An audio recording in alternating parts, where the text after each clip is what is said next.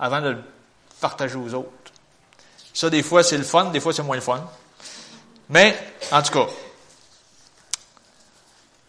ce matin, ce que je veux vous parler, je me demandais des fois cette semaine pourquoi que c'était si court en. Tu sais, des fois, j'ai plus de versets, j'ai plus de, de, de, points, etc. Puis là, j'ai dit, voyons, comment ça que c'est si court le matin, pour ce matin? Mais je commence à comprendre. Il y a plein de choses qui se sont dites avant, de bonnes choses que Dieu voulait nous dire.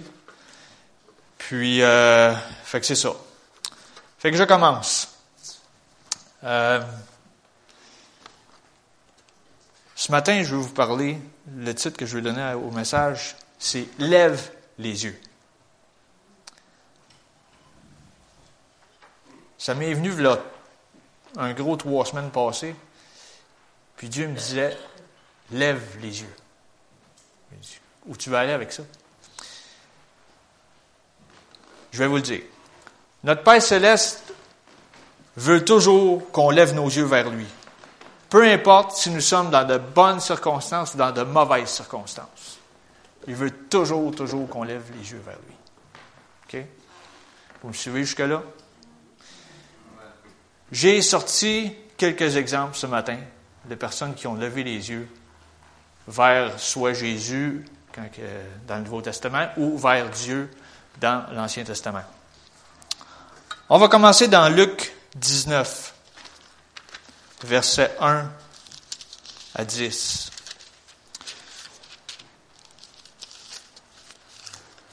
Luc 19, c'est le récit de Zachée. Luc 19. Ça dit Jésus étant entré dans Jéricho traversait la ville.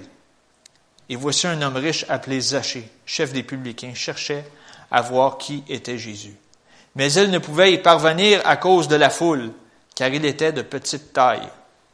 En d'autres mots, en québécois, c'est un petit bout. Il courut en avant et monta sur un sycomore pour le voir, parce qu'il devait passer par là. Lorsque Jésus fut arrivé à cet endroit, il leva les yeux et dit, Zachée, hâte-toi de descendre, car il faut que je demeure aujourd'hui dans ta maison. Zachée se hâta de descendre et le reçut avec joie. Voyant cela, tous murmuraient et disaient, Il est allé loger chez un homme pécheur. Mais Zachée, se tenant devant le Seigneur, lui dit, Voici, Seigneur, je donne aux pauvres la moitié de mes biens, et si j'ai fait tort de quelque chose à quelqu'un, je lui rends le quadruple. Jésus lui dit, Le salut est entré aujourd'hui dans cette maison, parce que celui-ci est aussi un fils d'Abraham car le Fils de l'homme est venu chercher et sauver ce qui était perdu.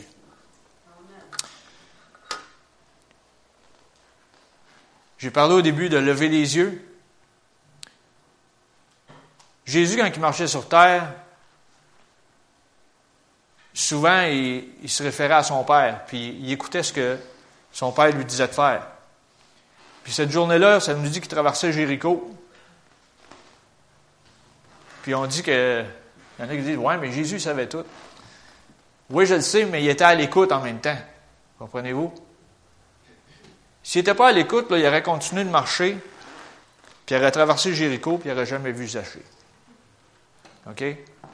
Mais à un moment donné, dans sa marche, je suis sûr que son père il a dit lève les yeux. Tu sais, il y avait une foule autour de lui. Là. Les foules, là, je ne sais pas comment il y en avait, là, ils ne disent pas tout le temps. Là. Mais il a dû avoir des milliers de personnes autour de lui. Puis à un moment donné, il a levé les yeux puis il a vu Zachée qui était dans l'arbre qui voulait le voir.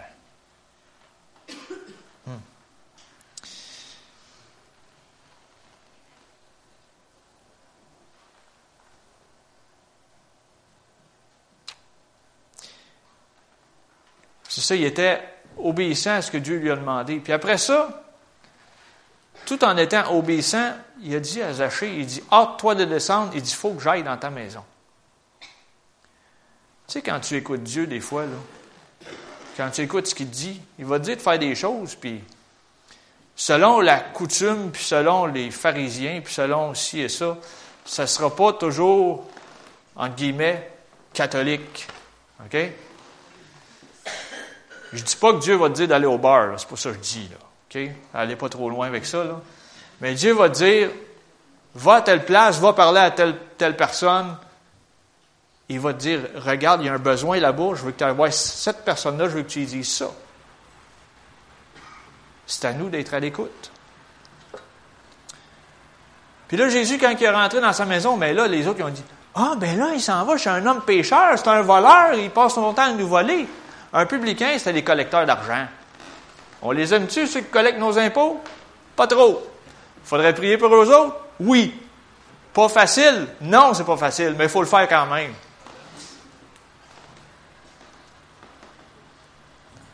Puis là, il est rentré dans la maison de Zachée. Là, ça critiquait autour. Tu sais, c'est pas long motiver une foule. C'est pas trop long.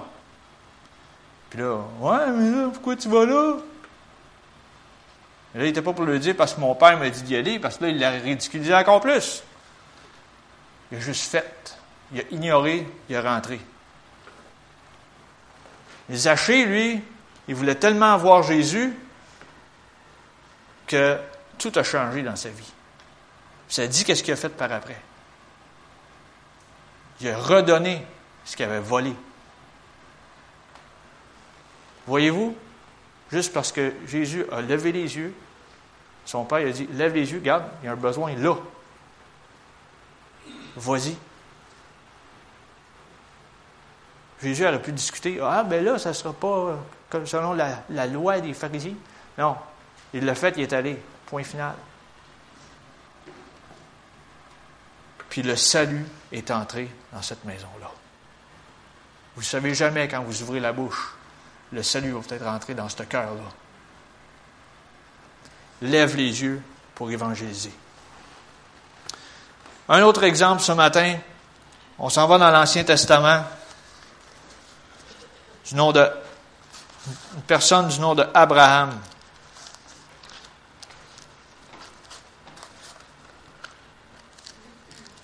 Dans Genèse 22, là j'ai plusieurs versets, mais on va peut-être les condenser. Genèse 22, le récit est très bon, très intéressant, vous le lirez chez vous. Genèse 22, verset 1 à 18, mais je vais partir au verset 11 ce matin. Je vais vous résumer ce qui s'est passé de 1 jusqu'à 1 jusqu'au verset 10. C'est qu'à un moment donné, Dieu parle à Abraham, puis il dit là, il dit, tu prends Isaac, ton fils, tu prends la promesse, puis tu t'en vas, tu vas l'immoler comme un. Tu vas l'égorger. Hey! Hey! N'importe qui qui a des enfants ne veut jamais faire ça avec son enfant. OK? À moins qu'il ait détraqué, là, excusez. Mais personne ne veut faire ça. OK?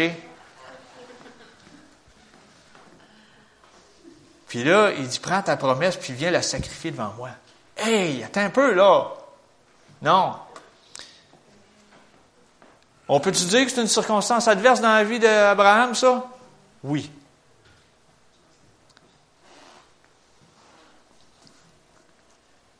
C'est comme si Dieu lui dit Va tuer ta promesse que je t'ai donnée. Hey! Ça, suis sûr que ça vient chercher en dedans. Mais quand même, ça fait quelques années qu'il écoute Dieu, tout ça. Il décide OK, let's go. Puis à un moment donné, ben, ça avançait, ça avançait, ça avançait. Le jeune, il était peut-être, on l'estime autour de peut-être 10, 12, 13 ans dans ces coins-là. Le jeune n'était pas fou, il demande, hey, on a tout à part l'agneau, et où l'agneau pour le sacrifice? Puis là, il a dit Dieu lui-même pourvoira. Il hmm. faut que tu saches marcher par la foi avant de dire ça.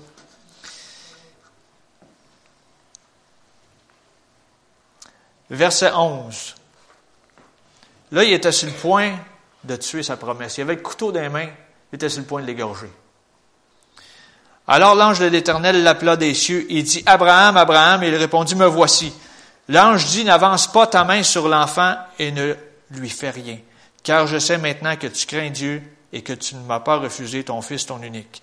Abraham leva les yeux et il vit derrière lui un bélier retenu dans un buisson par les cornes, et Abraham alla prendre le bélier et l'offrit en holocauste à la place de son fils. Wow! Abraham donna à ce lieu le nom de Jéhovah Jiré. C'est pourquoi l'on dit aujourd'hui, à la montagne de l'Éternel, il sera pourvu.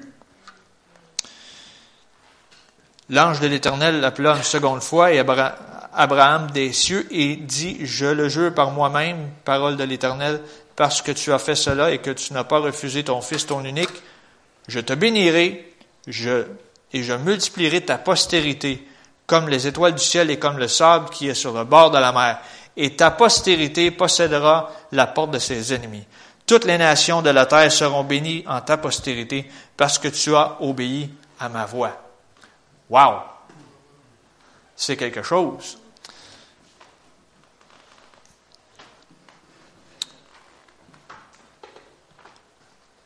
Quand Abraham est arrivé pour égorger, puis que l'ange a dit Arrête.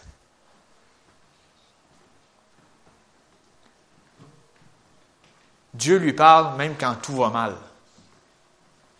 À ses yeux, là, tout allait mal, là, parce que là, là c'était le point culminant. C'était le. Tu sais, là, comme dans un film, c'est comme.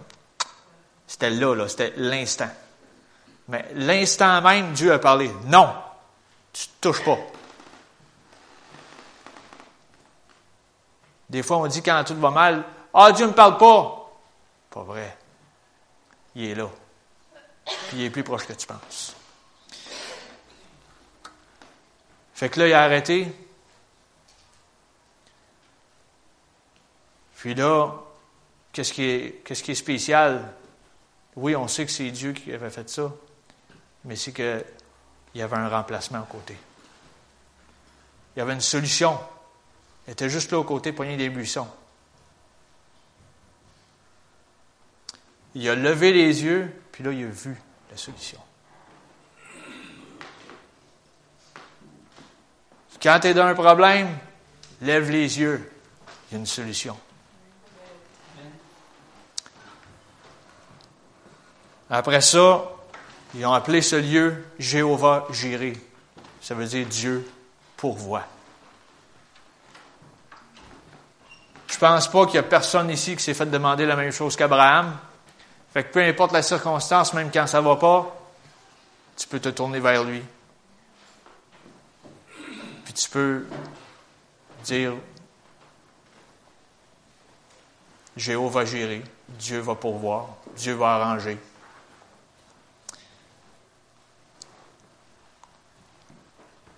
Je ne sais pas s'il y en a qui se rappellent, là, je recule plusieurs années. Excusez-moi, j'ai trahi mon âge.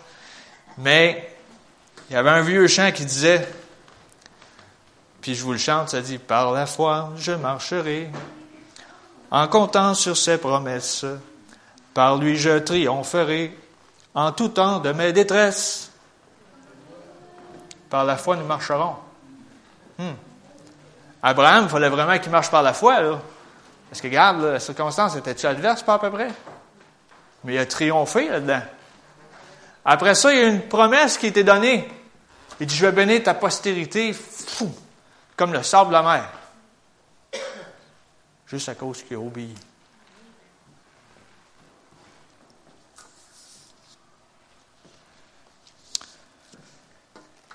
Un autre exemple ce matin. On va retourner dans le Nouveau Testament. Je me promène. Nouveau, ancien, nouveau, ancien, nouveau, ancien. Ça se complète bien.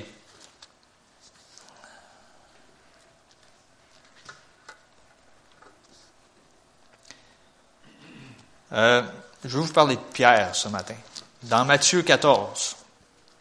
Tu sais, on dit que Pierre, c'était un, gars qui se met le pied dans la bouche. Tu sais, il parle, après ça, après ça, il pense. Il pense pas avant de parler. Tu sais. C'est Pierre. C'est Pierre dans la parole. Mais il s'est passé bien des choses dans la vie de Pierre aussi. Drôle, moins drôle. Mais des fois même, je dirais que on lui ressemble. On essaye, on échoue, mais on, essaye quand même. Tu sais. Je veux dire, mais c'est pas grave. L'important, c'est de, continuer la marche. Parce que Pierre, qu'est-ce qui s'est passé dans les actes des apôtres? À un moment donné, il, était bien gêné, il a trahi Jésus, puis après ça, il a, prêché pendant, euh, auprès de 3000 personnes. Tu sais. C'est comme, regarde, Il n'y a pas de limite à ce que Dieu peut faire avec quelqu'un. Matthieu 14, versets 22 à 33.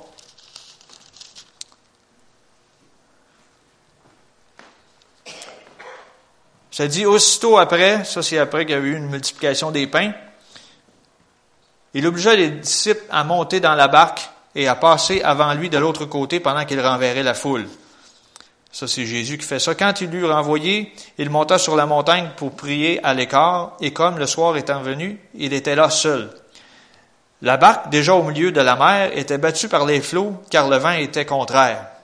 À la quatrième veille de la nuit, je j'ai pas fait de calcul cette semaine, mais c'était autour de peut-être trois heures du matin. Euh, Jésus alla vers eux, marchant sur la mer. Quand les disciples le virent marcher sur la mer, ils furent troublés et dirent, c'est un fantôme. Ah, les fantômes existaient dans ce temps-là aussi. Et dans leur frayeur, ils poussèrent des cris. Jésus leur dit aussitôt, Rassurez-vous, c'est moi, n'ayez pas peur. Pierre lui répondit, Seigneur, si c'est toi, ordonne que j'aille vers toi sur les eaux. Jésus dit, Viens. Pierre sortit de la barque et marcha sur les eaux pour aller vers Jésus. Mais voyant que le vent était fort, il eut peur, et comme il commençait à s'enfoncer, il s'écria, Seigneur, sauve-moi. Aussitôt Jésus étendit la main, le saisit et lui dit, Homme de peu de foi, pourquoi as-tu douté? Là, il ne disait pas ça comme une remontrance. Il faisait juste le faire réaliser. Homme de peu de foi, pourquoi as-tu douté? Je t'ai dit de venir. Fais-moi confiance. Et ils montèrent dans la barque et le vent cessa. Ceux qui étaient dans la barque vinrent se prosterner devant Jésus et dire, Tu es véritablement le Fils de Dieu.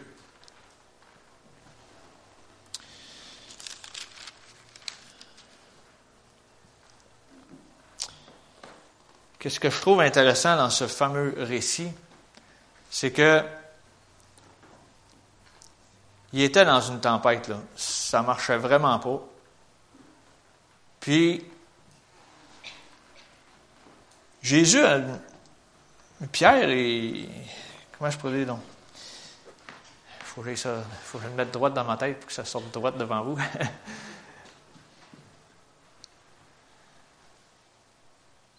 Pierre, il dit, si c'est toi. Tu sais, Pierre, là, il est dans le bateau, il est dans la tempête avec tous les autres disciples. OK? Ça brasse pour tout le monde. Mais il dit, si c'est toi. Mais Dieu, il est là dans la tempête, il marchait sur l'eau. Il est là pareil. Il y en a qui pensent que Dieu n'est pas là pendant la tempête. Hey, pendant que ça brassait pour les douze disciples, Dieu était là. Au début, il était sur la montagne, mais après ça, il s'est approché d'eux autres. Ceux qui à mesure que le vent s'intensifiait, ceux qui s'est approché encore plus d'eux autres. C'est pour ça qu'ils ont peut-être eu si peur. Ils dit Ah, c'est un fantôme.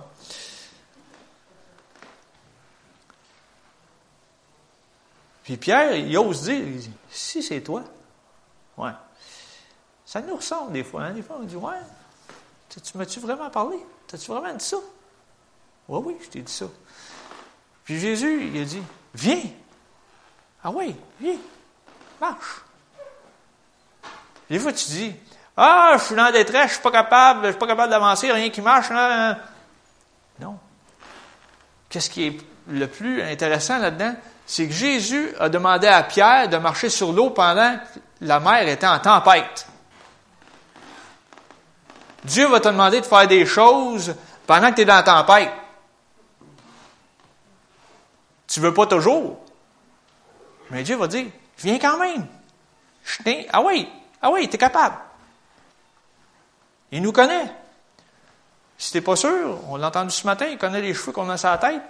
Il nous connaissait dans le sein de notre mère. Regarde, il connaît tout de toi. Il connaît même ton ADN. Pas besoin de la police pour ça.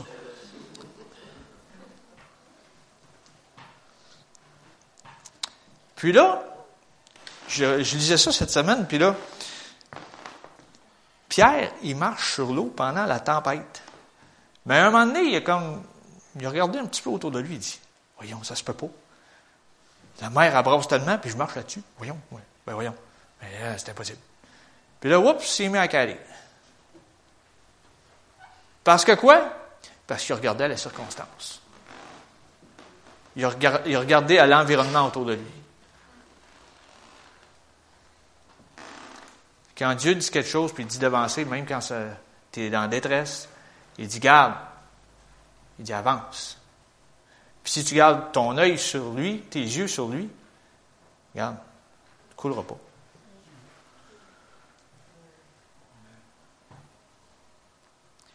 Mais il y a une chose que j'ai réalisée. Ça ne le dit pas dans le récit exactement comme ça, là. Mais quand il s'est mis à s'enfoncer, tout de suite, il a crié Seigneur, sauve-moi. Il n'a pas crié aux douze disciples. Il a crié à celui qui avait dit de venir. Tu sais, des fois, quand on est dans la détresse, on est porté à aller voir. Excusez-moi, c'est en québécois, aller voir, là. on veut voir tout. On veut compter notre problème, puis nos, affaires qu'on passe au travers. On veut le dire à tout le monde, sauf à Dieu. C'est vrai, ça? Moi, je lève les deux mains, ça m'arrive. Mais si Dieu, si tu une tempête dans ta vie, puis Dieu dit d'avancer, s'il y a un problème, réfère-toi à lui. C'est lui qui te dit d'avancer. Pierre, qu'est-ce qu'il a fait, lui? Dès que c'est enfoncé, Seigneur, sauve-moi. Ça ne dit pas qu'il a levé les yeux, mais je suis sûr qu'il a levé les yeux. S'il n'avait pas levé les yeux, il aurait fait il aurait pris un bouillon. Puis il serait noyé. C'est vrai pareil. Si tu cales dans l'eau puis tu ne lèves pas tes yeux, regarde, tu, tu meurs noyé.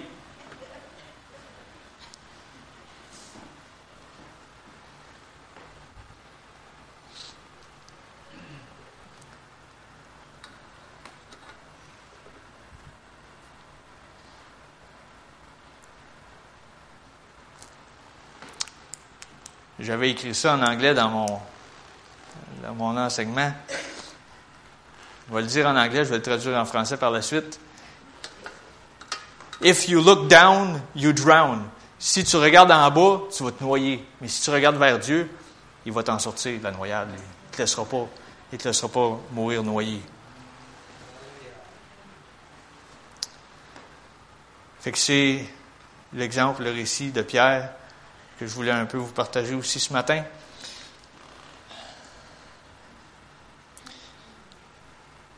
Une quatrième personne, je reviens encore, j'ai parti avec Jésus et, Zachée.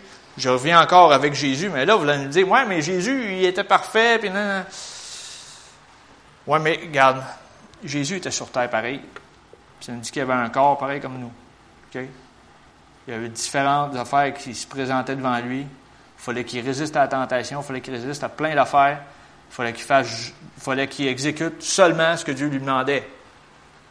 C'était une mission impossible à nos yeux, mais mission possible selon Dieu. OK? Pas le film, là. Mission impossible. bon, on va tourner dans Marc 4 maintenant, verset 35. essayer de ne pas être trop long. 4,35, mais c'est bon. Je peux vous dire. Moi, j'ai eu autant de, de défis à, à monter tout ça, puis je découvrais des choses, puis je trouvais ça le fun. Marc 4, verset 35. Ce même jour, sur le soir, Jésus leur dit, passons de l'autre bord. Après avoir renvoyé la foule, ils l'amenèrent dans la barque où il se trouvait. Il y avait aussi d'autres barques avec lui.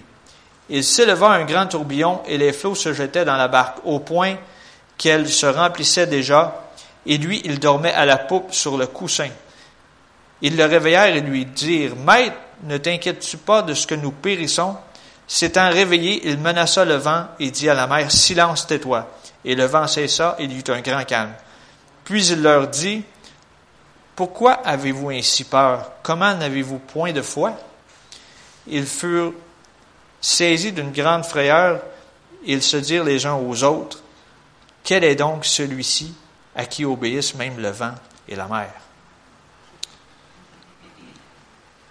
Voyez-vous, là, cette fois-ci, c'est un récit semblable, mais il n'y a personne qui marche sur l'eau. C'est une barque qui se promène sur l'eau. Puis là, il arrive un grand tourbillon du vent, ça brasse. Les disciples sont là, Jésus il est là, il est avec eux autres, il est dans le bateau, mais il dort à l'arrière du bateau. Intéressant. Ça dit que Jésus dort pendant la tempête. Sommes-nous capables de faire de même? Tu sais, quand il y a des tempêtes dans nos vies, là, des fois, il y en a qui disent Ah, ça brasse tellement que je ne dors plus la nuit. Ça ne devrait pas. Tu devrais être assez confiant envers ton Dieu qui t'a créé, puis qui te connaît, d'être capable de dormir pendant la tempête. Je ne dis pas que c'est facile à faire. Je dis que tu peux le faire.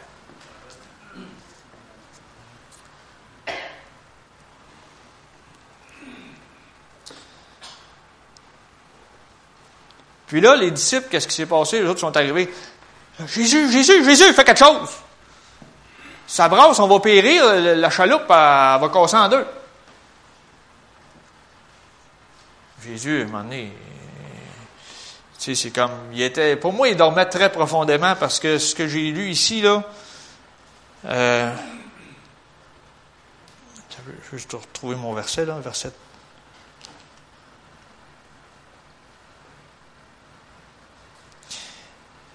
Verset 38, ça dit, et lui, il dormait à la poupe sur le coussin. Ils le réveillèrent et lui dirent, Maître, ne t'inquiètes-tu pas de ce que nous périssons? Ils l'ont réveillé, ils ont dit, Hey, hey, on est sur le bord de périr. Après ça, ça dit, s'étant réveillé. Tu sais, c'est comme, pour moi, il était à moitié endormi encore quand ils ont dit ça. Là, à un moment donné, il s'est comme réveillé. Puis là, il s'est levé debout. Puis là, il a regardé. Je suis sûr qu'il a levé les yeux il a regardé au-dessus de la tempête. C'est là qu'il a commandé à ce que la tempête s'en aille. Ça ne dit pas exactement qu'il a levé les yeux là-dedans. Mais je suis sûr qu'il a levé les yeux vers son père et il a dit Regarde, là c'est assez, là. On arrête ça. Le vent va, cesser tout de suite. Clac. Fini. Là, les disciples étaient Ah! Wow! Il est hot, ce gars-là! N'y a pas juste Jésus qui peut être hot. Il n'y a pas juste Pierre qui peut marcher sur l'eau. Il n'y a pas juste Abraham qui peut trouver une solution. Vous aussi. Si vous êtes obéissant à ce qu'il vous demande, il va le faire.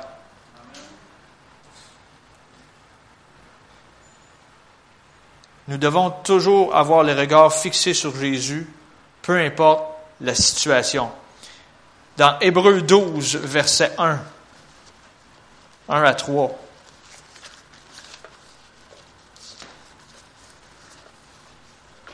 Ça dit, nous donc aussi, puisque nous sommes environnés d'une si grande nuée de témoins, rejetons tout fardeau et le péché qui nous enveloppe si facilement et courons avec persévérance dans la carrière qui nous est ouverte. Ayant les regards sur Jésus. Ça, veut dire que tu as levé tes yeux, as tes regards sur lui. Le chef et le consommateur de la foi qui, en vue de la joie qui lui était réservé, a souffert la croix, méprisé les nominés et s'est assis à la droite du trône de Dieu. Considérez en effet celui qui a supporté contre sa personne une telle opposition de la part des pécheurs, afin que vous ne vous lassiez point l'âme découragée. Où est-ce que je m'en vais avec ça? Je vais vous le dire. Verset 2, on a lu tantôt, ayant les regards fixés sur Jésus. C'est ce que Dieu nous demande dans notre marche chrétienne à tous les jours, avoir les regards fixés sur lui. Après ça, la version française, elle n'en dit pas autant que la version anglophone, la version King James. Ça dit le chef et le consommateur de la foi. Bon, je vais prendre les deux. Le chef, en anglais, ça dit l'auteur Dieu est l'auteur de votre foi. OK? Puis après ça, le consommateur, c'est celui qui termine, de finisher. OK? Il est l'auteur et celui qui l'auteur de ta foi et celui qui accomplit ta foi.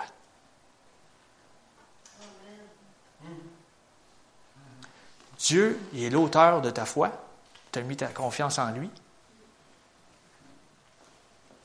Puis c'est celui qui va t'en sortir, qui va accomplir ta foi que tu as mis en lui.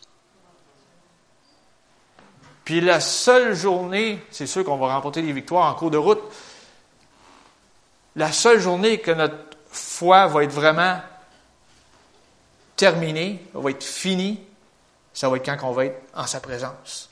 Mais entre-temps, on, a des, parcours à, à passer, on a des défis, puis l'auteur de notre foi va nous aider à terminer les défis auxquels on fait face.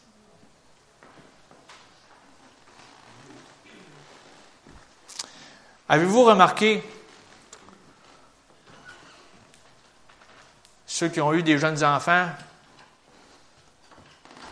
à un moment donné, ça, se met à marcher au début, tout ça, ça marche dans la maison, tout ça. Mais au début, ça trébuche, etc. Mais à un moment donné, quand il devient le plus vieux, mais là, ça va dehors, ça court dehors, oups, ça trébuche, puis ça se graffine, puis ça se fait mal, puis, tu sais, ils ont des échymoses, puis euh, le, sang coule un peu, tu sais, puis... Mais avez-vous remarqué quand un enfant tombe,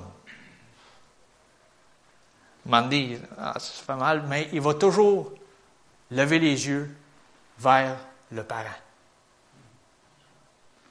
Pourquoi nous autres, quand on trébuche et que ça ne marche pas, on n'est pas porté à lever nos yeux vers notre Créateur, notre Sauveur?